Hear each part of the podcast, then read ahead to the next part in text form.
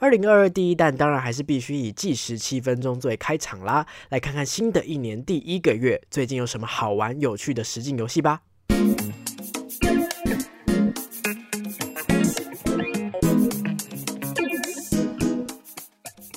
嗨，各位大家好，欢迎回到逃脱记录点，我是主持人阿纪。上个礼拜跨年嗨完之后。很快又即将到了农历过年了，一整个有一种无法平静下来的感觉，有一种很雀跃、很期待的感觉。从圣诞节开始，一直持续到二月，好像会一直陆续碰到很多好久不见的朋友，有很多的聚会哦。这个时候呢，如果你们是喜欢密室逃脱的朋友，收听逃脱记录点就是最棒、最方便的事前功课啦。如果是第一次加入这个节目的听众呢，这是一个分享密室逃脱或是剧本杀等等游戏体验心得的节目。我会根据自己的实际感想，在节目中以不暴雷的形式分享自己的想法与观点，当然也会给予个人的评分哦，让大家作为挑选游戏时候的参考。那如果是对于密室逃脱非常感兴趣却很犹豫不知道该怎么挑选的玩家，欢迎持续锁定这个节目啦。那么今天的节目内容呢，是为忙碌的人量身打造的单元，计时七分钟。我将尝试在七分钟之内，将一月份的所有新主题、新游戏、新优惠，用类似新闻快报的方。是浓缩一次告诉你们。那么废话不多说，我们就立刻开始吧。首先，目光转移到高雄。高雄在二零二一下半年有许多的工作室跟新主题都有陆续推出了，感觉好像也累积了不少值得一玩的主题了，好像是时候要冲一波高雄喽。第一个要介绍的呢是十二月初梦谷工作室推出的新作品《福艺思和》。非常特别的是，这个主题风格居然叫做科幻音乐类型哦，是一个全新的密室风格，非常让人家好奇到底是怎么样的一个主题呢？那福义斯盒是二到四人就可以体验的小型密室，一月、二月只要持纸本五倍券支付全额的费用，还会有折价优惠哦。紧接着一样是高雄的工作室，Miss Toto 呢是去年下半年我才开始听说的工作室哦。不过他们好像在二零一九年就已经成立了哦。那前两款作品《绝命旅社》跟《英魂下水道》在密室的老手之间都有非常不错的评价，但很可惜我一直没有机会到高雄，比较远啦哈。那在二零二一的最后一天，他们宣布工作室的第三款作品《异形覆没》也完成并且开放测试场了。据说这一次呢是搭乘战舰出任务的过程当。中，玩家会遭受外星异形的攻击，到底玩家能不能顺利完成任务返回地球呢？光是目前听这三款主题的名称，大概可以猜测，Miss Toto 好像非常拿手制作这种比较惊悚的主题哦，并且呢，FB 还特别注明了说这一款新主题一定要穿运动鞋才比较适合，好像又是必须追赶跑跳碰的一个主题了。那一月七号他们的测试场才刚刚结束，有可能会因应玩家的反馈做一些调整。那么目前呢，他们的人数限制占暂。定是四到七人，也有可能去做跟动啦，所以后续的资讯就请大家跟我一起锁定吧。位于台北的麋鹿工作室，在二零一六年的时候呢，推出的元老级作品《纳维亚之章》，在元旦假期的时候确定走入历史了。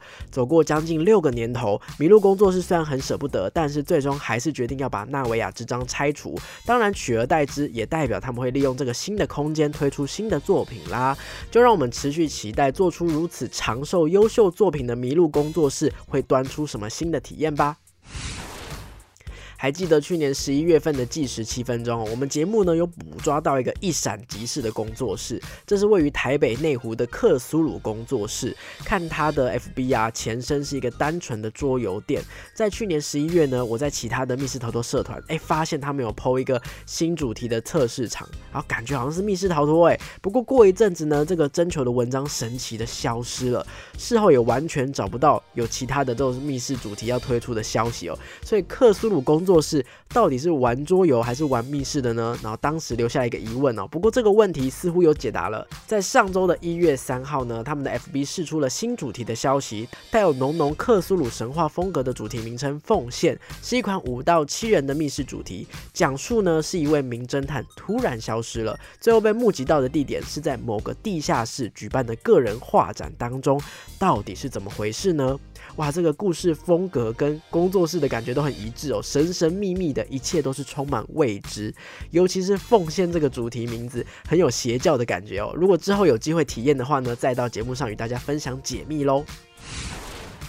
台北又多了一间新的工作室哦，在十二月初，迷书狗工作室推出了他们的第一款主题《迷豆》，这是一款二到六人充满童趣的密室逃脱。短短一个月呢，也收获了不少的好评哦。许多人都说这是一款适合新手又有趣的好游戏。玩家扮演的是修复童话故事的修书人。那故事书当中呢，身为重要主角的杰克失踪了。再这样下去呢，童话故事一定会面临崩坏。到底该怎么办才能够帮到杰克呢？由于呢，迷书狗工作室才刚开幕，所以如果你们到他们的 FB，可以看到他们最近一步一脚印把工作室建立起来的过程哦。那最近一篇的贴文呢，是总算搞定了线上预约系统。为了庆祝这个小小但是很重要的一步，他们举办了优惠小活动，只要到指定文章下方留言，就能够取得优惠折扣码。有兴趣体验的玩家，别忘了趁机领取优惠哦。疫情真的改变了很多产业的生态哦。Epic 在去年的疫情期间推出了在家就能连线游玩的作品《召唤勇者》。不过在故事的最后，玩家成为勇者之后，还有什么挑战呢？或者是这个被拯救的王国后续又发展了什么故事呢？没想到他们就接续推出了豪华 DLC。